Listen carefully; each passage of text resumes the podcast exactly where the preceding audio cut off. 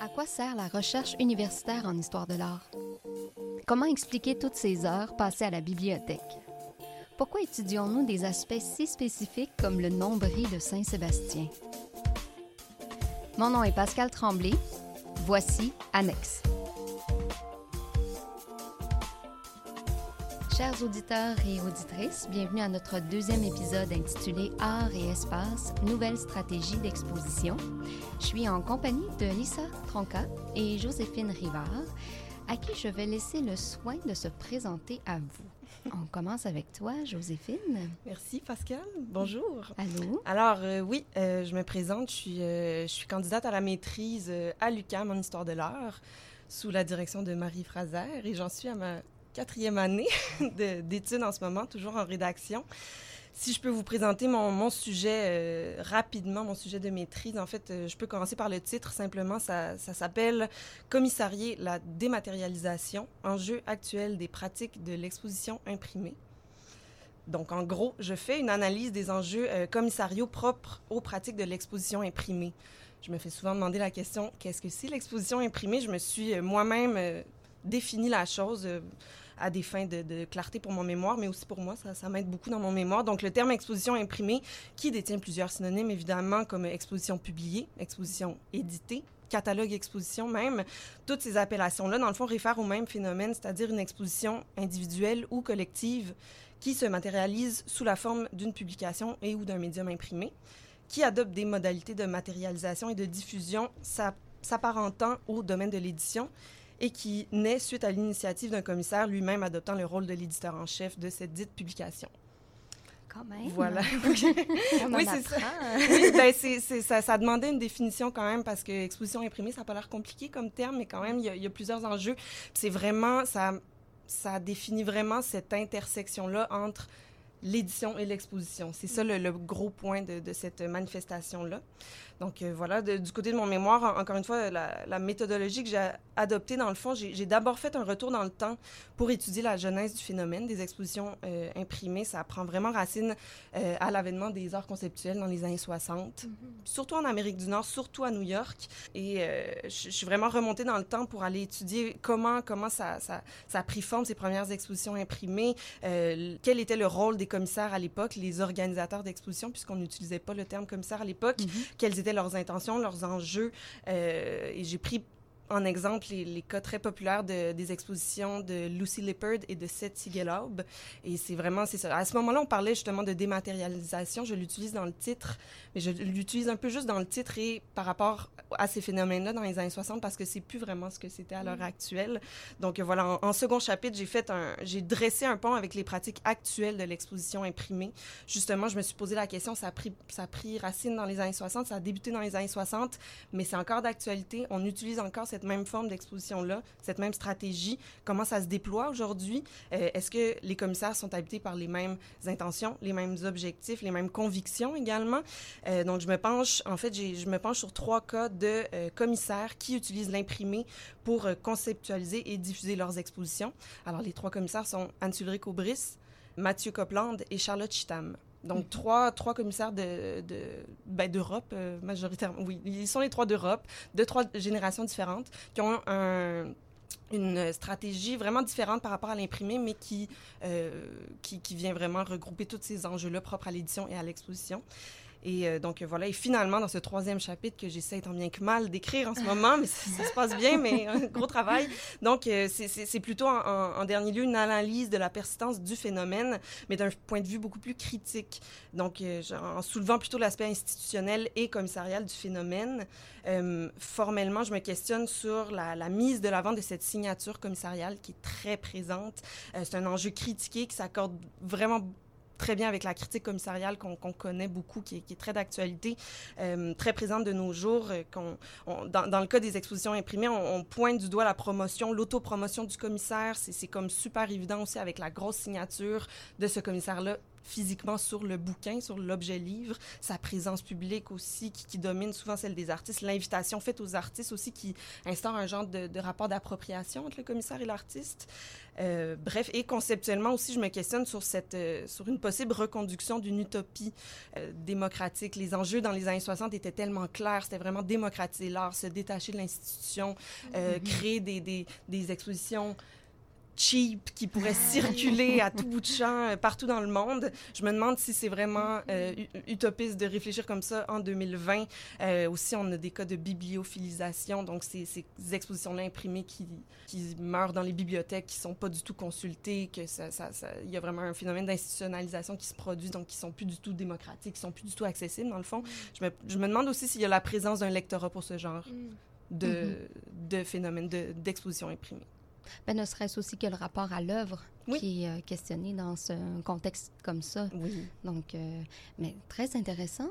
On va euh, approfondir quelques éléments au gré de, de la conversation, oui. mais euh, on va passer à toi, Alissa, pour oui. la présentation. On Alors, euh, oui, moi aussi, je suis à la maîtrise en histoire de l'art à l'UCAM, sous la direction de Joanne Lalonde, et j'en suis aussi à ma quatrième année parce que Joséphine et moi, on a commencé notre parcours ensemble oui. au séminaire, donc c'est vraiment le fun de se retrouver vers la fin la même de notre parcours. Les deux ont fini notre rédaction maintenant, c'est comme excitant. Donc, euh, moi, mon projet de mémoire, il s'intéresse à la réception de l'art dans l'espace en ligne. Donc, je qualifie l'espace en ligne euh, et non web, disons, ou Internet. Donc, c'est vraiment plus euh, une comparaison avec l'espace physique, l'espace hors ligne. Et euh, pour, dans le fond, mon analyse euh, de la réception de l'art dans l'espace en ligne, je m'attarde vraiment spécifiquement à deux études de cas. Donc, le premier, c'est le site web theatlasgroup.org de Walid Rad. Et le deuxième, c'est la performance qui s'intitule Excellences and Perfections d'Almalia Ullman. Et euh, cette performance-là s'est déployée sur les comptes Instagram et Facebook personnels de l'artiste. Donc, en, euh, avec ces deux études de cas-là, mon objectif, c'est vraiment de rendre compte des effets euh, possibles de la réception de ces œuvres, parce que je dis possible parce que c'est à partir de ma propre réception, ma propre expérience. Donc, euh, je situe ma posture aussi en tant que, internaute de, ces deux œuvres-là et en tant que chercheuse et à, personne qui écrit sur ces pratiques-là. Donc, mon, mon, second objectif, un peu, c'est de réfléchir à comment avoir une méthodologie et une posture aussi de recherche conséquente quand on travaille sur euh, l'art dans l'espace en ligne. Et euh, plus spécifiquement, si on va rentrer vraiment dans, dans euh, le thème un peu que j'exploite en, en, parallèle de ça, c'est dans le fond que je, je travaille sur ces deux œuvres-là spécifiquement parce que j'ai retrouvé qu'elles qu'elles soulèvent un peu un même effet de doute dans la réception. Donc, euh, cet effet-là euh, découlerait dans le fond, de, plusieurs facteurs qu'on a de la difficulté d'analyser, de, de, remarquer si c'est une artiste ou pas, un artiste ou pas, si c'est vraiment une œuvre où ils prennent la forme aussi d'un site d'archives, euh, d'un compte personnel d'Instagram, tout ça. Donc, il y a plusieurs euh, raisons pour lesquelles ça suscite cet effet de doute-là.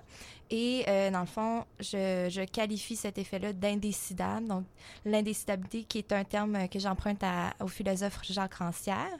Et euh, même, euh, le, il y a un ouvrage collectif qui a été publié dans les éditions de S qui s'appelle L'indécidable et qui a été justement écrit par euh, plusieurs professeurs de l'UCAM.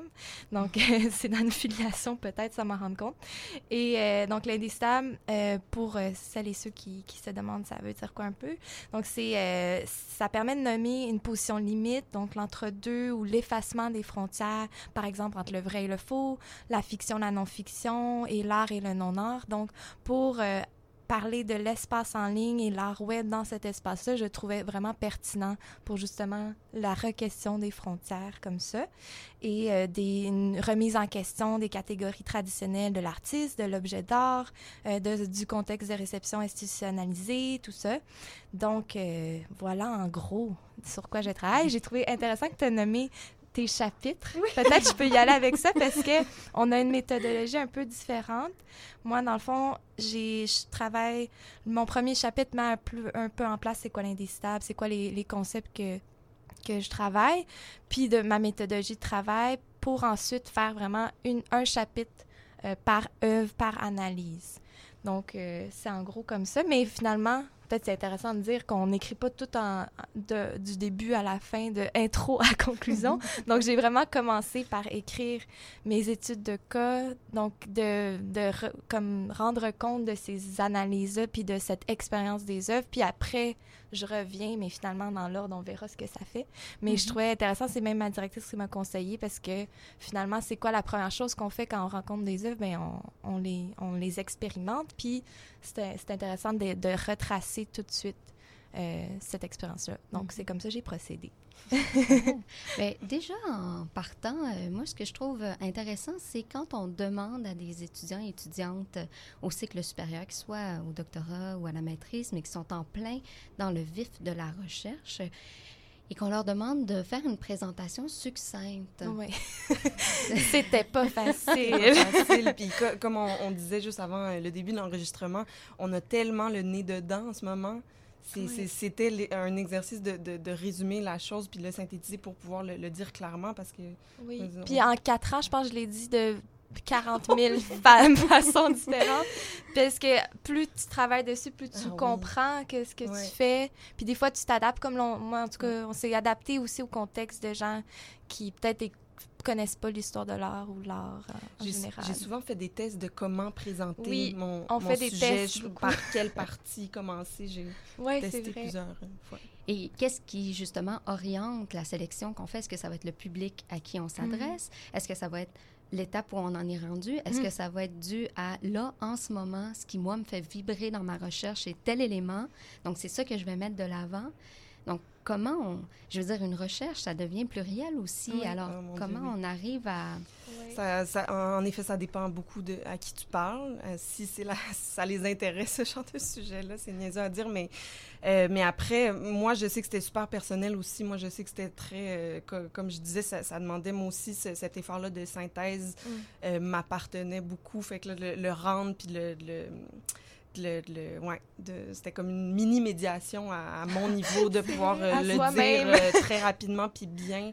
C'est pour ça que je dis que j'ai fait des tests parce que c'était. Mais oui, mais ça dépend beaucoup de la, à la personne à qui tu parles. Mm-hmm. Oui, mais je trouve ça intéressant que tu aies nommé où on, on, en est rendu. Parce que je sens que, oui, en ce moment, je travaille justement sur ma posture de recherche, ma méthodologie. Fait que j'ai parlé surtout de ça. j'ai pas nécessairement parlé de l'art web euh, en particulier. Des fois, je vais plus dire, ben, je travaille sur l'art web, puis ça n'est là si c'est quelqu'un que tu croises sur le bord de la rue, là, tu sais. Mais mm-hmm. ouais, ça dépend à chaque fois. Mais c'est vrai que des fois, tu es en train de travailler sur quelque chose, puis ça ça te fait décliquer que c'est ça finalement tu fais.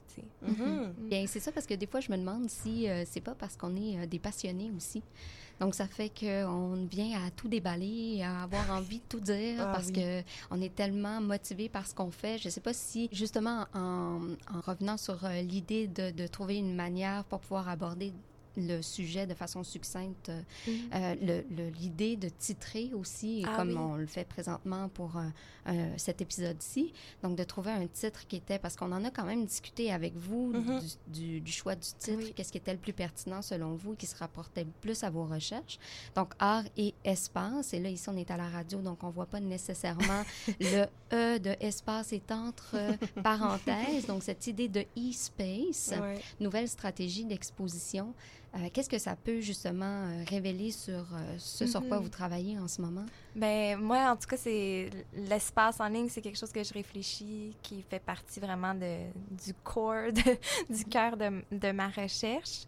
Et en général, je pense que c'est quelque chose que je veux réfléchir plus, c'est dans quel contexte qu'on reçoit cette œuvre-là, peu importe on est où, si on est dans un contexte muséal, cet espace-là va influencer nécessairement. Mais là, le fait que moi, je suis dans un nouvel espace comme le web pour la réception, c'est sûr que j'ai comme pas le choix un peu de le réfléchir.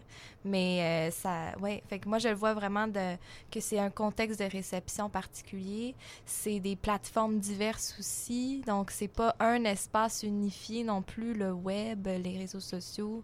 Euh, l'ordinateur, est-ce qu'on le pense comme un médium aussi, comme le, le dispositif? Est-ce qu'on le mm-hmm. pense comme la sphère générale, fluide euh, du web? Donc, c'est dans toutes ces considérations que, que je pense euh, l'espace dans, dans, mon cas. C'est drôle, on dirait que ça vient de me, me, me flasher de, de, penser à toi, à l'ordinateur, à l'espace d'ordinateur, puis mettons, moi, l'espace du livre.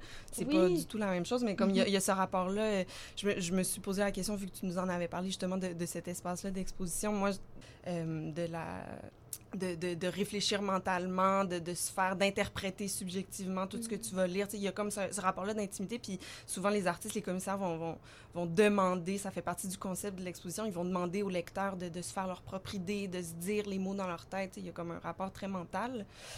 Mais après, c'est ça, comme je disais, si on sort un peu de l'objet livre, euh, l'espace de l'exposition imprimée, comme je disais, dans, dans, les, dans la genèse du phénomène d'exposition imprimée, c'était vraiment être c'était vraiment pour être démocratique, puis justement qu'il n'y ait pas d'espace d'exposition, mm. qu'on se rende pas à une galerie, qu'on se rende pas à un musée, qu'on se détache de l'institution, qu'on puisse euh, imprimer un zine là, en deux secondes, on le broche, on l'envoie en Chine, puis on vient de créer mm -hmm. une exposition mondiale. Mais le dans ce sens-là, on se rejoint ouais. parce que le web, les débuts des net artists, c'était de ne pas avoir à demander à une Exactement. institution de ouais. l'exposer, de le faire par ouais. soi-même, de faire à travers un réseau connecté. Puis l'expérience d'une web, souvent, se fait aussi, ouais, ouais. On a plein de points communs. on s'en rend compte. Ben oui, c'est drôle, puis euh, j'ai oublié mon idée. Ben, ça va sûrement te revenir. Euh, moi, j'ai pour mon dire, quand c'est important, ça me revient souvent. oui, Sélection naturelle. mais n'hésite pas à me faire un petit signe si jamais ton, ouais, okay. ton idée te, bon. euh, te, revient. Mais moi, ça me fait penser justement parce que, Lisa, tu m'as donné un petit défi de... Ah oui? De, oui, c'est ça. De, donc, d'aborder le travail de The Atlas Group par moi-même, par mes propres recherches. Ouais. Bon, mmh. bien évidemment, nos moteurs de recherche étant ce qu'ils sont et étant moi-même quand même un peu versée dans des recherches en histoire de l'art oui. et muséologue et tout ça. Donc, euh, quand j'ai fait ma recherche, tout de suite, ce qu'on me popait, c'était des euh, conversations avec euh, l'artiste okay. qui parlait du travail. Donc, je suis pas allée chercher tout de suite. J'ai ah, dû okay. descendre un peu plus bas pour arriver sur le site où est présentée l'exposition. Et donc, je suis entrée là-dedans sans avoir trop d'éléments. Et rapidement, je me suis demandé qu'est-ce qui était vrai et qu'est-ce ben, qui parfait. était faux.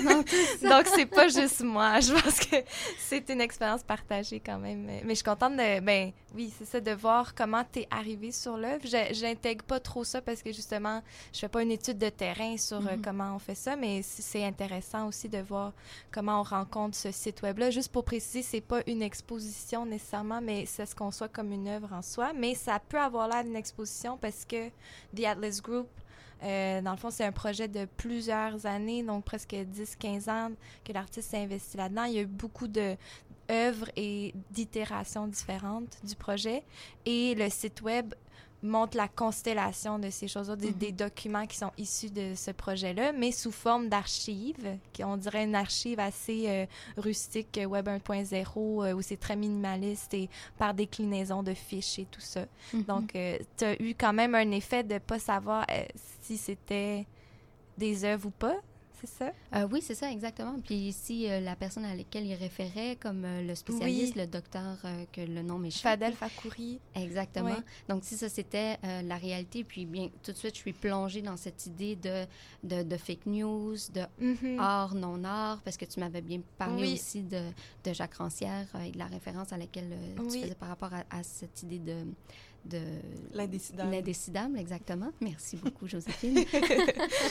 Donc, je trouvais euh, ça super intéressant parce que moi, je suis une spectatrice qui aime avoir accès à l'objet, ah. qui aime vivre. Tu sais, moi, je vais au théâtre, puis je vais au cinéma. C'est clair ça. le contexte. On est devant une pièce. c'est ça, exactement. J'aime oui. vivre ces espaces-là. Puis comme commissaire, j'aborde l'espace aussi comme ça. J'investis mm. l'espace. Mm -hmm. Donc, je trouvais ça intéressant d'avoir accès à une œuvre de cette manière-là. Euh, puis aussi, euh, si je peux faire un petit euh, parallèle avec mm -hmm. un de tes, Joséphine, un de tes... études de cas. Oui, c'est ça, études de cas. Voilà, merci. le Xerox, Xerox Oui. Ouais. Je me disais que ça aussi, c'était intéressant parce qu'il y avait quelque chose dans la présentation aussi ouais. qui était... Euh... Ben oui, dans la présentation. Euh, oui, ben en fait, c'est ça, c'était un, un, projet de Seth Gellar en 1968. Pas mal l'exposition euh, imprimée, euh, la, la, première exposition imprimée qu'on a vraiment étudiée, définie comme telle. Puis dans, dans, le fond, le, le commissaire a choisi huit artistes, si je me trompe pas, L'invitation, c'était vraiment, euh, vous avez 25 pages chaque, 8 mm. et demi par 11. faites ce que vous voulez. Puis il a Mhm. rassemblé, dans le fond, toutes ces œuvres-là, euh, toutes ces propositions-là euh, dans ce, ce, ce, ce bouquin qui est, qui est tellement banal dans son esthétique. Lui, dans le fond, ça s'appelle Xerox Books parce qu'il, Book parce qu'il voulait vraiment utiliser les, euh, la, la technologie Xerox, Mhm. puis l'imprimer, puis la, Mhm. la photocopie, en fait. C'était vraiment ça le, le but, justement de, de photocopier ça à, à des, à des centaines, à des milliers de copies pour justement les distribuer à travers euh, euh, Mhm. le monde et effacer les, les espaces-temps euh, convenus de, Puis- des expositions. Cette Seagull il y avait une galerie quand même. Est-ce que Il y a eu une été galerie. présenté dans Pas, non, non, il y a eu une galerie à un certain temps, mais justement, il l'a il, il abandonné à partir d'un certain point pour se Ah, concentrer pour sur des, vers euh, ouais, la des initiatives. dématérialisation. Exactement, il s'est complètement Donc, dématérialisé. euh, Comment on euh, pouvait... lui-même, il s'est évaporé. mais non, mais oui, à partir d'un certain point, il a vraiment quitté cet espace physique-là pour euh, se concentrer sur des initiatives vraiment euh, euh, dématérialisées comme ça. Dématérialisé, il faut prendre ça avec un grain de sel parce que c'est pas dématérialisé. Ben non, c'est un objet libre Ça reste même, un objet qu'on rencontre puis qu'on manipule et tout. Donc, Ouais. apprendre un parenthèse, apprendre Puis avec un c'était distribué comment, euh, finalement? C'était distribué. Je, c'est dur à avoir ces informations-là Ah oui, c'est exactes. Je pense qu'il les vendait à un petit prix dérisoire, peut-être 1 dollar, 2 dollars à ce moment-là.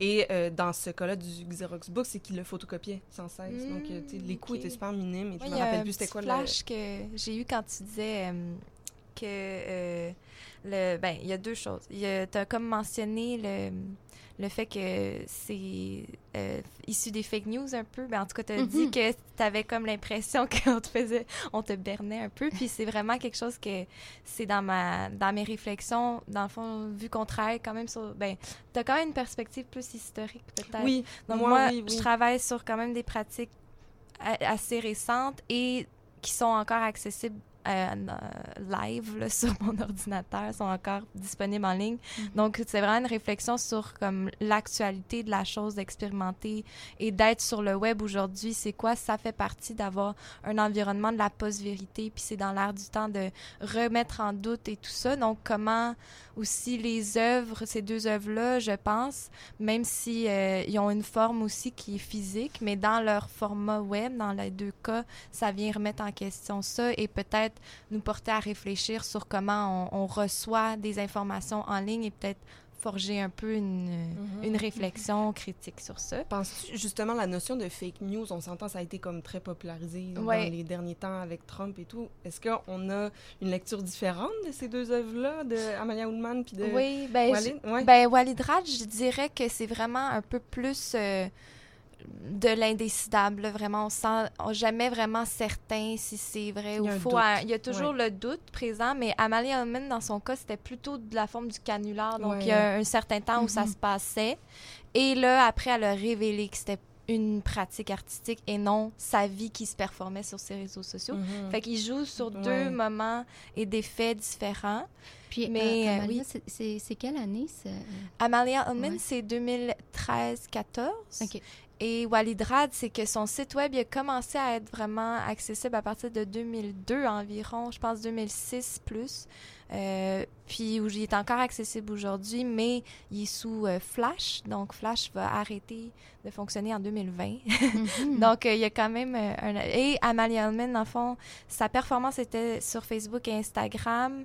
La portion Instagram a été archivée par Rhizome, qui est un organisme en art web à New York. Donc, il y a comme une, une manière de comme figer certaines publications qui feraient partie et elle a mis le titre Excellences and Perfections mais la portion Facebook ne l'est pas et je parle un peu de ça aussi que il y a une, quand il y a une institutionnalisation on a une, figé la pratique mais en même temps tu regardes ces publications de deux jours avant est-ce moi je trouvais qu'il aurait pu faire partie d'Excellences and Perfections mais Ça- et elle ont choisi c'est ça.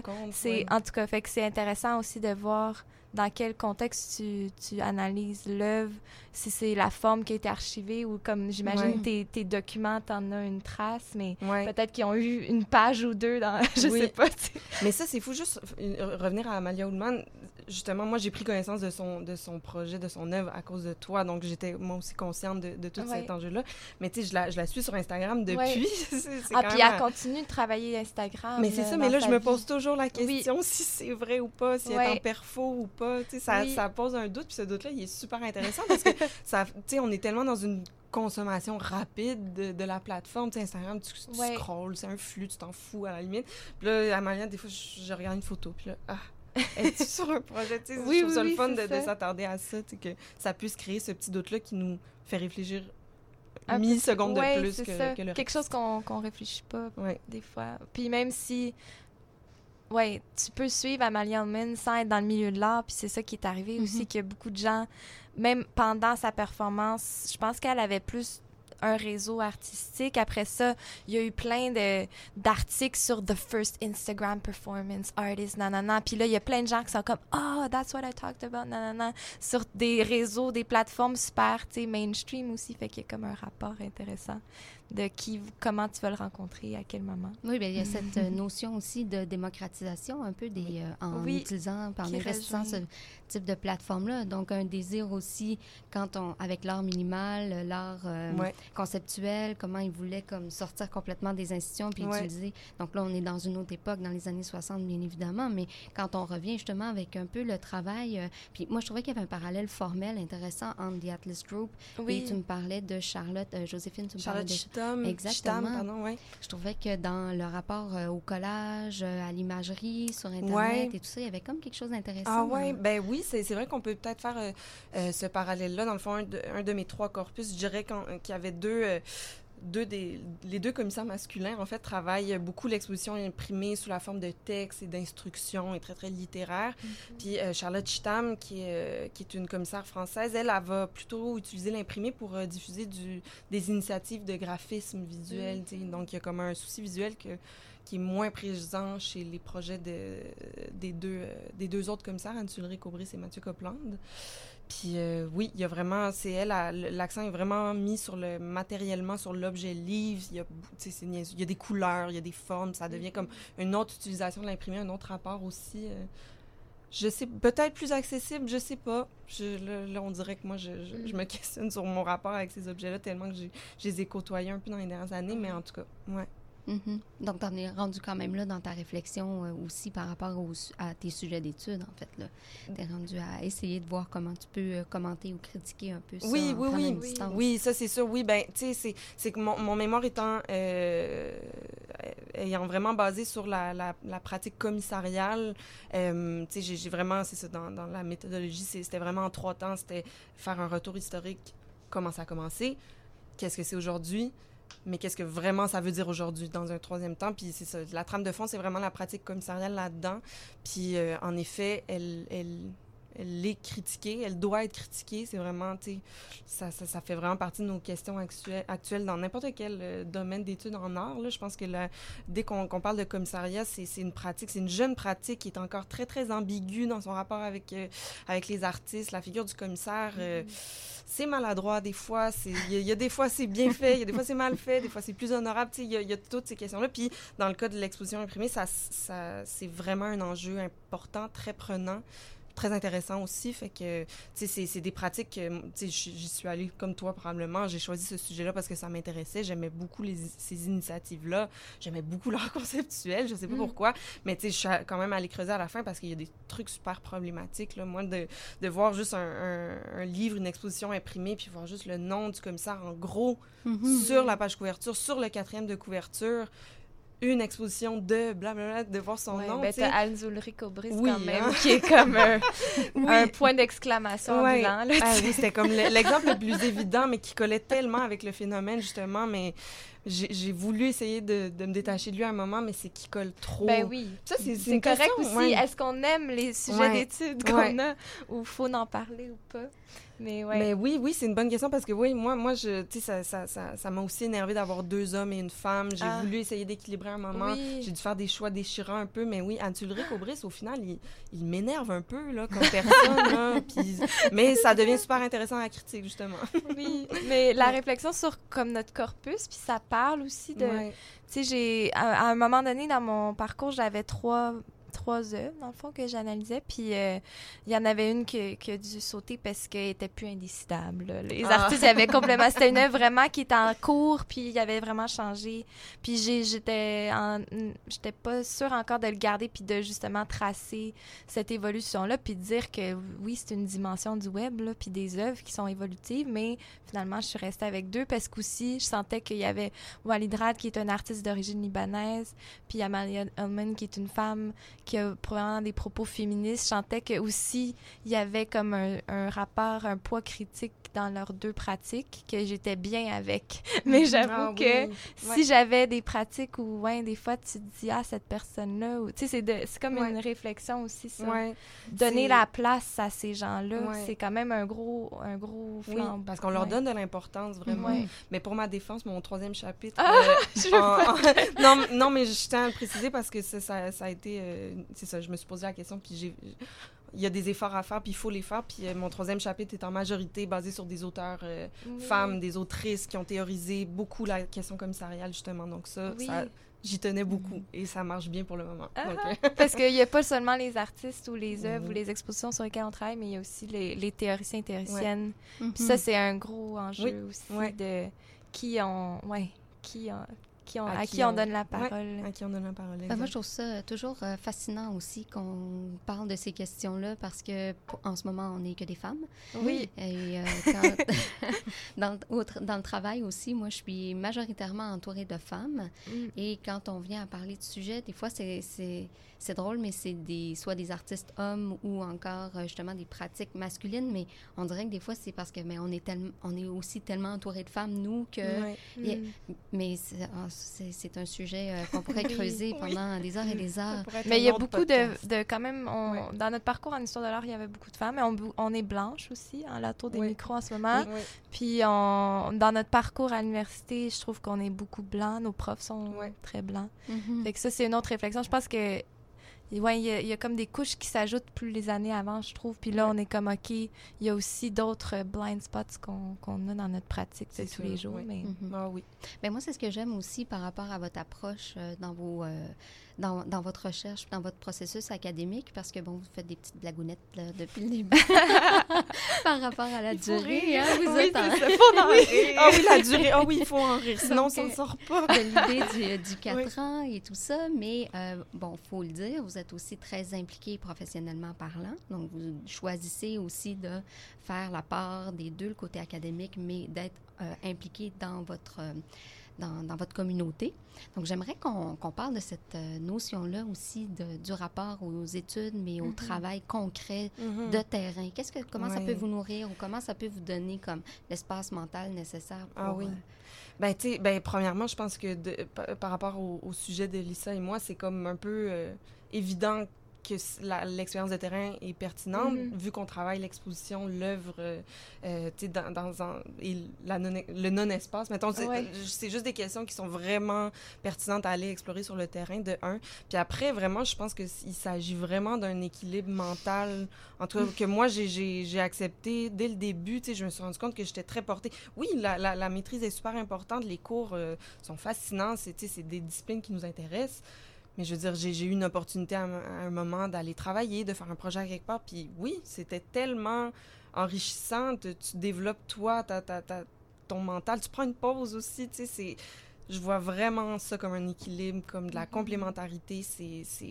Puis aussi, on bâtit notre chemin pour après. On met des pierres sur un chemin qui va, qui va se poursuivre après parce que c'est, aussi une question de se dire que là, on a fini la maîtrise, mais qu'est-ce qu'on fait après? C'est Ouais. super vertigineux. Là. Puis moi, je, je sais que ça m'a réconforté souvent de me dire, bon, je vais aller chercher cette expérience-là, je vais prendre une pause de, de trois mois, je vais, je vais faire ce contrat-là, je vais revenir, puis, mais tu sais, je vais avoir fait des, tu sais, je me suis- je vais, je vais m'être fait des contacts, je vais avoir euh, appris beaucoup, beaucoup sur le milieu. Voilà, encore une fois, je- de l'équilibre, vraiment Oui. de l'équilibre. C'est bon. oui. Mais oui, puis de nos directrices, euh, on en parlait, nous Ouais. l'ont permis aussi. Oui. Là. On n'est pas dans la situation de pression de finir en deux ans, Non. je pense. Puis ils nous ont même apporté les expériences qu'on a eues, Ouais, je pense, ou encouragé dans ces voies-là. Et l'UCAM en général, même nos profs, ils ont des positions multiples de professeurs, de Ouais. commissaire, de praticien, de tout ça.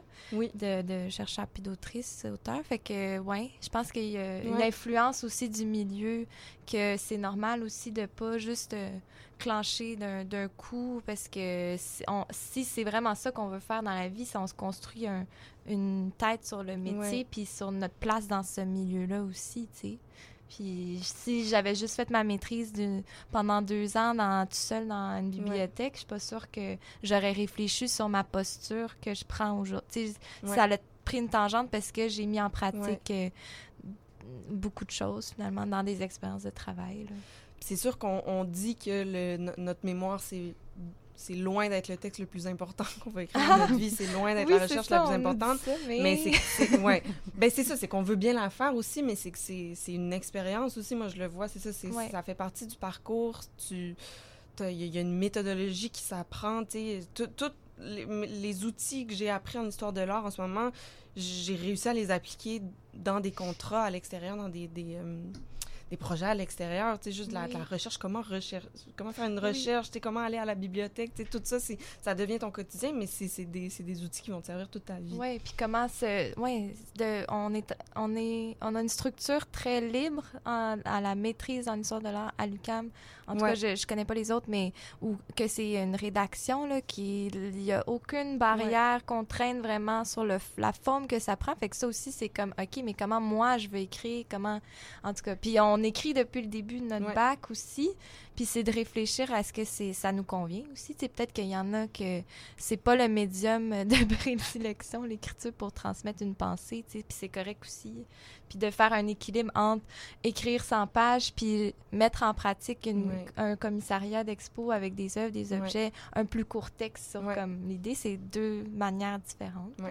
Bien, moi, ce que je trouvais intéressant aussi euh, par rapport à ton parcours, euh, Lisa, c'est que tu disais que tu étais dans un groupe de recherche, tu travailles au laboratoire NT2, Oui. puis que ça, ça te permettait, ça t'avait permis un peu de démystifier certaines craintes par rapport aux études.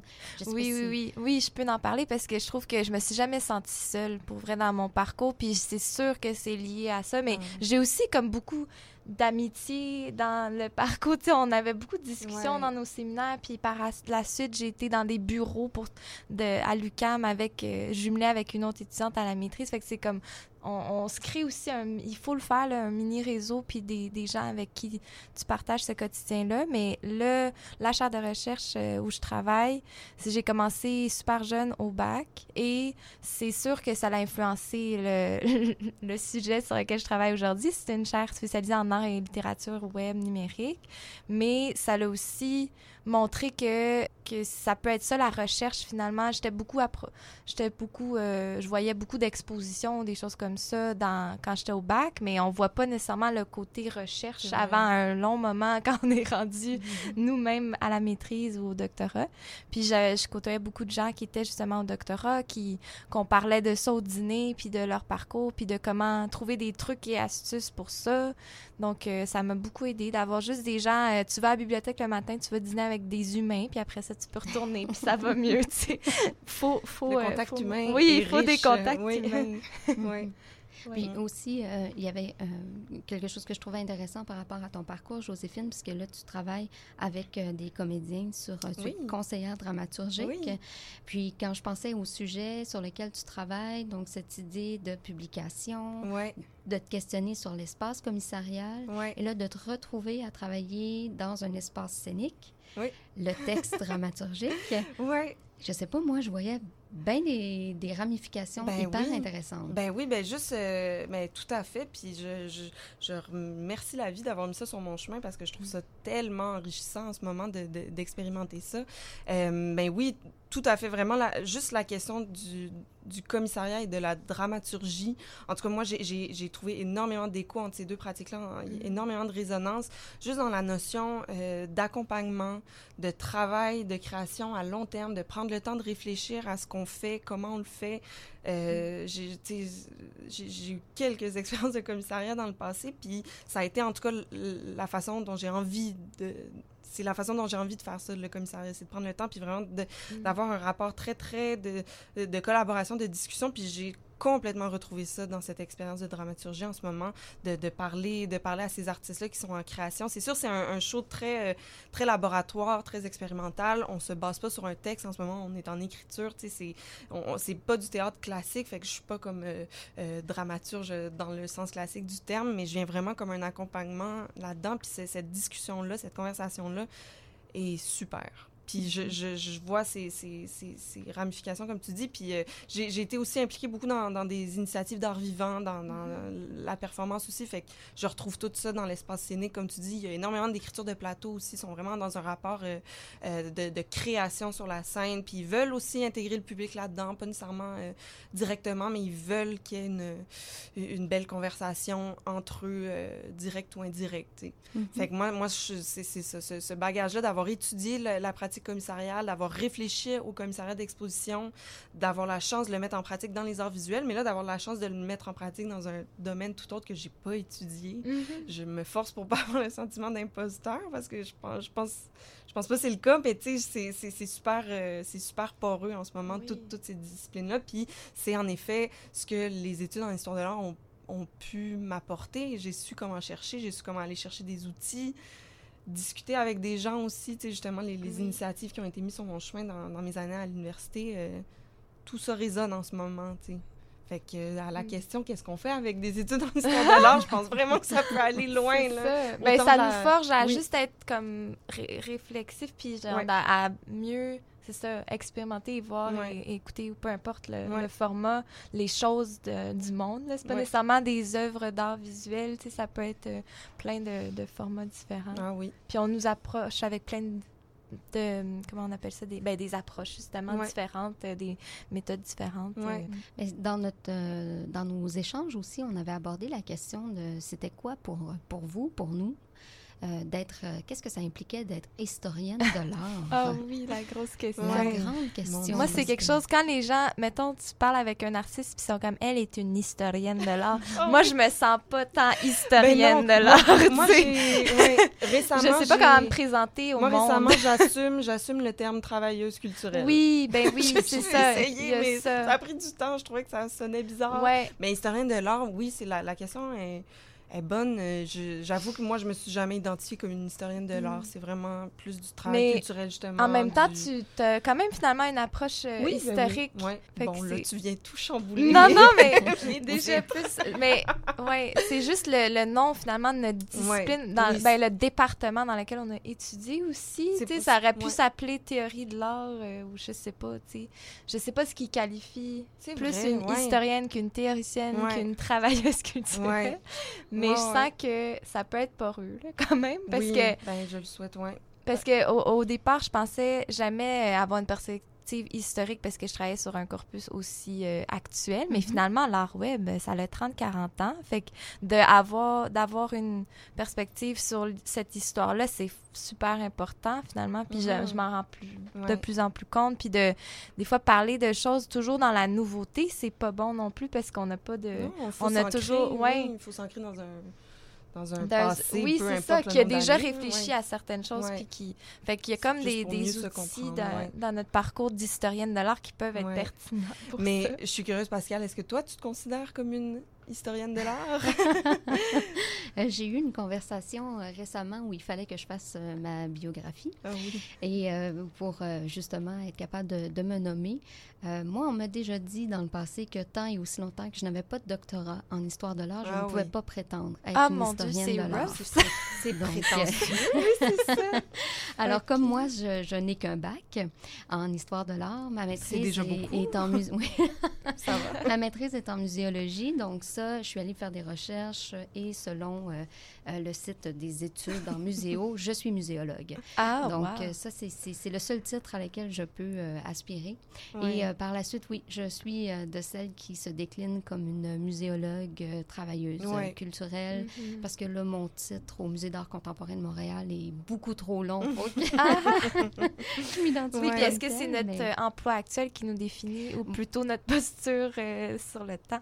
Oui, pas... exactement. exactement. Il, y a toutes Mm. ces, il y a toutes ces questions-là aussi, mais Ouais. euh, j'avoue que je me questionne énormément sur euh, c'est Ouais. quoi le rôle, c'est, c'est quoi le rôle d'un historien ou d'une historienne de l'art.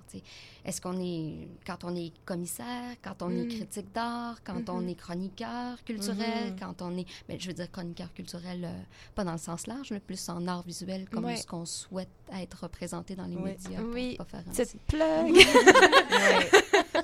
Donc, Non, a- je trouve que cette, je trouve que cette profession est, est tellement plurielle, nous appelle tellement à travailler dans plusieurs domaines. Euh, je, je saurais dire. Moi, je pense que je le, je le vois, ça, je le vois à long terme comme, euh, comme dépendant des, des opportunités qui vont s'offrir à, à moi, à nous. Il y, a- il y aura des histoires à écrire, il y aura des histoires à réécrire beaucoup. Il y aura beaucoup de notions à Ah oui. ajuster au fil du temps. Je pense que, on, encore une fois, on a su euh, trouver des outils comment écrire cette histoire-là. Moi, je ne sais pas si je vais demeurer dans une optique historique dans mes Mm. recherches à long terme, mais je sais que je peux peut-être le faire. Mais j'avoue que là, vraiment, comme tu disais, le travailleuse culturelle, je pense que ça a été la réponse récemment de, de justement essayer de englober toutes les petites choses qu'on fait Oui, parce que t'en fais beaucoup aussi de variés dans Ben plein de oui. domaines, fait que moi, Ouais. ça l'englobe euh, la culture. La culture.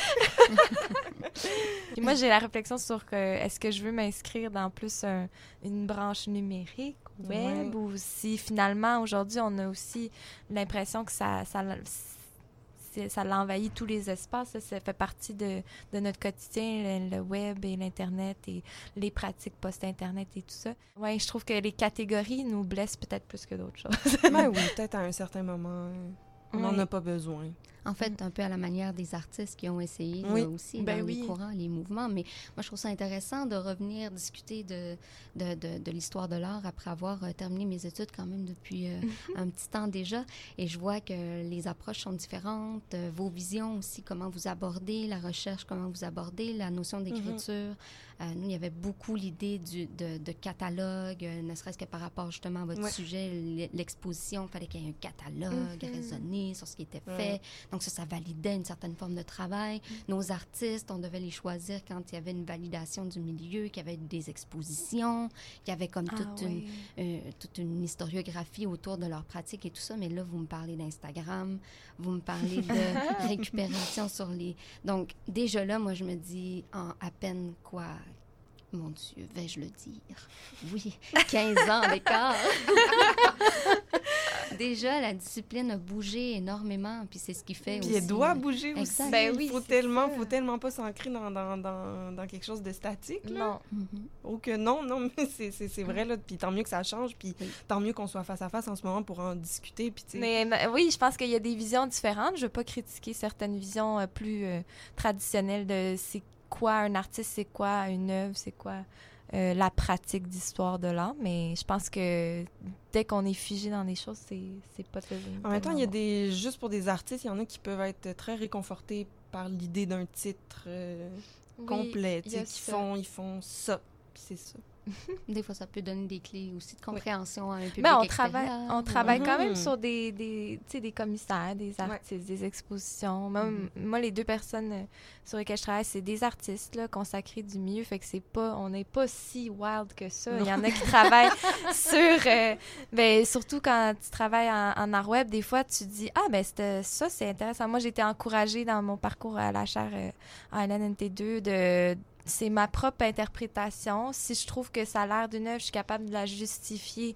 C'est ça, ça peut être une œuvre. Puis peut-être que plus tard, tu découvres finalement, c'était juste quelqu'un qui était vraiment cool avec genre Tumblr, tu sais. Mais, mais c'est quoi le. Tu sais, c'est- c'est-tu grave ou tu sais? En tout cas. Oui, Fait ça, que- ça, on, on croit ça de plus en plus. euh, justement, nous, comment on perçoit la chose, mais aussi comment les choses s'autodéfinissent. là. Dans le cas Mm. des expositions imprimées, c'est vraiment flou, souvent comme limite entre l'exposition imprimée, le catalogue ou Mm. même le livre d'artiste. tu sais, C'est comme Ah, toutes ben oui. affaires. Ou puis, les îles, j'imagine, oui, c'est ça, il y a- y une plein- de définitions différentes, plein de, de cas différents. Puis euh, surtout, mes réponses, je les ai trouvées dans, dans les autodéfinitions des commissaires qui Mhm. disaient ben ça, je sais que ça a l'air peut-être pas de ça, mais j'affirme que c'est une Oui. exposition imprimée. Et à un moment donné, il y a quelqu'un qui met un stamp puis Ouais. qui dit que c'est ça. Ben oui, puis ça là, ça, donne une clé pour le lire, pour Mhm. l'expérimenter. Puis le questionner aussi. Oui, par la oui, suite, oui, absolument. Oui. de- Le critiquer. de- oui, tout à fait, tout à fait. Bien, euh, moi, c'est euh, c'est ce qui ferait le, le tour de mes interrogations par rapport à, à votre parcours. Je ne sais pas si vous, vous auriez un dernier euh, cri du cœur ou... euh, Ben moi, oui, en fait. Puis là, c'est parce que tu Ah. t'as ouvert la porte tantôt. Non, mais c'est, je, je pense que ça serait juste euh, bien. En plus, on est dans les, les bureaux de CI- CIBL en, en ce moment. Ça serait bien de souligner le- les, les grands efforts qui sont mis en ce moment par Benjamin alors de, de- pour une meilleure représentation des arts visuels dans les médias québécois, Mhm. canadiens. Je sais pas. Moi, ça, ça fait beaucoup partie de mes, mes pensées en ce moment. Je trouve que c'est un combat qu'on est, euh, qu'on, qu'on- qu'on est bien de, de- de mener en ce moment. Puis j'aimerais beaucoup, beaucoup ça, euh, voir plus de représentation, plus de médiation, plus de recherche de la part des, des médias québécois sur, euh, sur les arts visuels parce que j'ai j'ai l'impression qu'on est pris dans un cercle vicieux euh, de de- de- d'hermétisme puis de, de, de les arts visuels qui sont compliqués pour tout le monde, fait qu'on n'en parle pas, fait que c'est compliqué, fait qu'on n'en parle pas. J'aimerais beaucoup ça que ça cesse. Puis là, tu, tu me fais penser à ça parce que tu t'as Mm. glissé Mhm. euh, une petite... euh, t'as- ouvert un peu la porte, donc... euh, Oui, puis euh, même aussi nous, en, en tant que personne dans ce milieu-là, est-ce qu'on a un rôle aussi de ouais. se dire, ben c'est correct aussi d'aller dans des médias plus euh, mainstream, puis d'en parler, ou même d'utiliser des moyens pour parler de, Ouais. de sujets pointus, puis d'être capable de, de le transmettre, mais il y a comme les deux bords qu'il faut qu'ils Ouais, se ouais. parlent. Mais tu as raison, bon, bonne nuance à apporter. Mais je pense quand même que les médias ont un rôle très Ben important oui. à faire en ce moment. Après, vraiment bonne idée de, de peut-être nous Parce se, que, se- se dans le fond, poser je le dis vraiment, je- au début, j'avais pas ce discours-là, mais j'ai des amis qui travaillent euh, en radio qui sont comme, ben pourquoi tu le fais pas, toi? Puis je suis comme, ah, ben c'est vrai. Mais tu sais, pourquoi Mais- tu le fais pas? Mais j'ai pas la que tu place t'es fait non plus. inviter? Non, c'est ça. Ben c'est ça, Non, non, c'est ça non. la chose. Et des fois, quand on se propose, ben ils prennent, Oui. ils prennent pas nécessairement la perche parce qu'on Non, pas parce que- nécessairement- Oui, puis il y a beaucoup de monde déjà qui en ont parlé dans, dans certaines dans certains médias, mais des fois c'est que on n'a pas le temps non plus en tant que commissaire ou quand on travaille dans un centre d'artistes ou peu importe de faire le communiqué tout parfait pour euh, Mhm. déjà fait pour que le média radiophonique ou peu importe le, le Ouais. transmette. Tu sais, on fait juste dire ah ben il y a telle expo en ce moment, mais ils Ouais. Pas. Mais tu tu sais, sais. si on recevait un intérêt plus marqué de ces médias-là, ça occuperait sûrement plus nos ça occuperait nos occupations quotidiennes dans le sens que si on, on, on- on remarquait qu'il y avait une bonne réception de la part des médias puis qu'ils s'y intéressaient, moi je suis sûre que le y aurait il y aurait plus de communication, il y aurait plus de justement Ben, de, de réponses à ça. s'y engageaient tout simplement Oui. des personnes spécialisées dans le milieu qui ont également cette Ben oui. capacité-là de communication parce que moi j'en connais et j'en vois constamment. Je veux dire, euh, les médiateurs, les médiatrices, euh, Ben oui, c'est ça. ça. leur travail de vulgariser euh, l'art contemporain, hein, on s'entend. Mm. Et euh, je pense qu'il y a tellement de place Oui, pour le cinéma, le théâtre. Je vois pas pourquoi, quand on me dit, oui, mais parler d'art visuel à la radio, c'est difficile. Ben non. Ça a pas Ça Je rapport. parle de plein d'autres arts visuels. là. Ouais. Donc, oui. euh, Ouais. Mhm. fait- donne la place à ceux qui savent en parler, puis Oui. euh, ça va aller. Oui, c'est pas comme si on manquait de ressources, là, comme Non, tu dis. c'est Il y en a, exact. là, on est, Exactement. on est là, on attend juste de se faire inviter, je pense. Bon, ben ça, c'était un très beau cri du cœur que je seconde et que j'appuie. c'est ça. Est-ce qu'il y avait euh, autre chose que vous vouliez euh, mentionner Hmm. ici? euh? non. Et moi, je vous remercie. Beaucoup. Ben, merci, belle Merci, avec toi aussi, qui a Oui. tout un bagage à nous apporter aussi de, de ton expérience de, de l'histoire de l'art et de la travailleuse culturelle aussi. Ben là, ça fait plaisir. Euh, c'est, euh, c'est toujours un bonheur d'échanger euh, avec des comparses et des collègues comme ça. Euh, donc, je vous souhaite une très belle fin de soirée. Puis, euh, au plaisir de vous lire. Je vous Oh. tiendrai au courant de quand ça sera terminé, tout ça. Un prochain mois, on touche du bois. Oui. Merci beaucoup, de cœur avec vous. Bonne continuation.